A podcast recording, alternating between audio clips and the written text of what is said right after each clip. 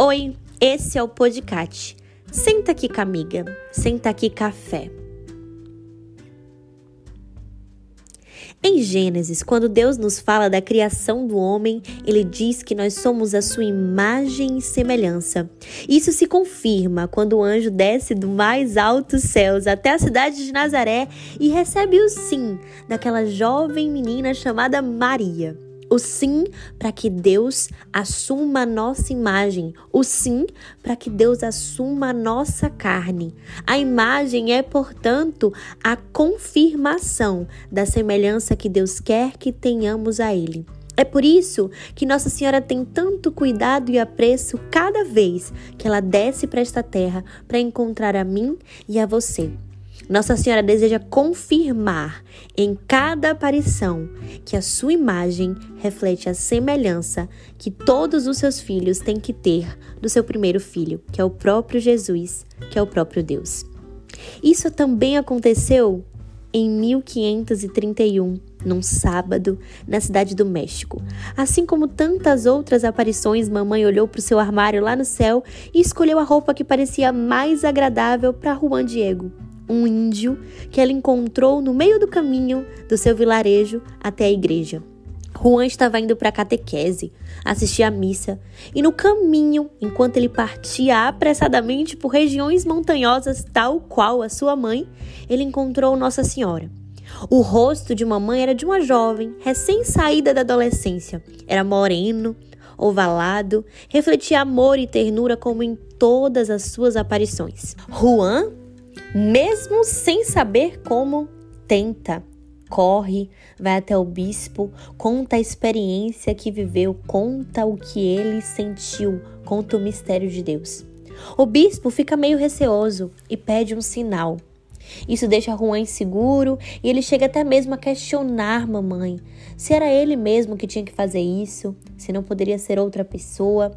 Ele sinaliza sua desconfiança, o seu receio, porque no meio do tempo, no processo do caminho, Juan seguia sua vida cotidiana, o receio do dia a dia, os temores do amanhã, um tio doente, mas Nossa Senhora o responde e responde a cada um de nós.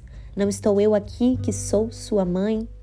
Mamãe, lembra a Juan que, embora ele caminhe por regiões montanhosas, que, embora ele corra apressadamente, Nossa Senhora sempre vai à frente. E é por isso que ela responde o bispo, fazendo nascer num terreno semidesértico, em pleno inverno, numerosas rosas que são colhidas por Juan. No avental que ele usava, ele coloca cada uma daquelas flores sem se importar se elas têm espinhos. Sem se importar se os espinhos podem ferir os seus dedos naquela colheita, Juan está tão tomado pelo amor, pela empolgação, pelo vinho novo que Nossa Senhora vem derramar sobre a sua vida, que ele cata cada uma daquelas rosas, coloca sobre o seu manto e parte apressadamente pelas regiões montanhosas rumo ao encontro com o bispo. Ao chegar lá, ele solta o manto e com as flores caídas, ele não revela apenas a experiência que ele viveu como mãe, mas ele revela a própria imagem de Nossa Senhora. O registro, a imagem da Virgem de Guadalupe é o próprio milagre, é a confirmação da semelhança que Deus quer ter com cada um de nós. Nossa Senhora quis fotografar-se com estrelas no manto e lua sobre os pés. A imagem, como num 3D, nos mostra uma mãe que se deixa enxergar nos filhos, que se gruda nos filhos, que deixa o seu cheiro, sua marca, sua imagem, que deixa os traços da sua personalidade em cada um dos seus filhos.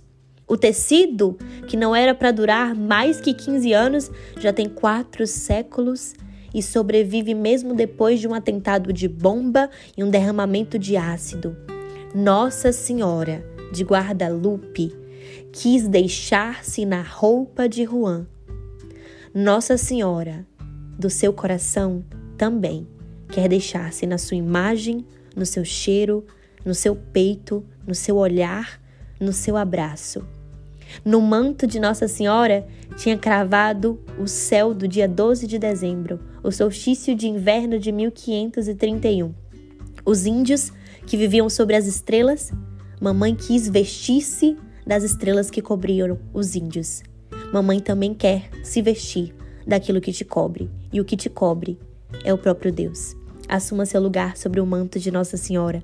Assuma o seu lugar sobre o céu, porque esse é o seu lar e é para lá que nós estamos voltando. O rosto de mamãe é a única parte da sua imagem que não é totalmente índia, mas tem traços europeus misturados com a cor dos nativos.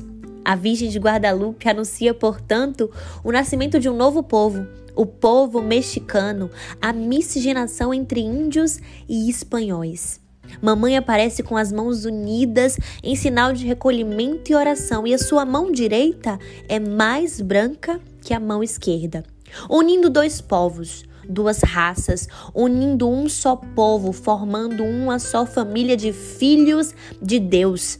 Nossa Senhora aparece com um cinto negro acima do ventre, que é um símbolo asteca de maternidade. A Virgem de Guadalupe, portanto, nos apresenta uma Nossa Senhora grávida de Jesus. E não só de Jesus, mas grávida de cada um de nós.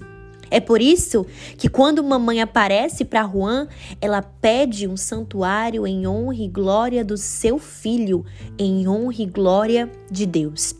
Se Nossa Senhora quisesse, ela poderia ter aparecido diretamente ao bispo, ao papa que seja, mas não. Ela quis aparecer para Juan Diego. Foi o filho escolhido, o mais simples, um índio que caminhava tranquilamente rumo à casa de Cristo. E no meio do caminho, encontrou aquela que guardava em seu ventre, aquela que foi a primeira casa do próprio Deus.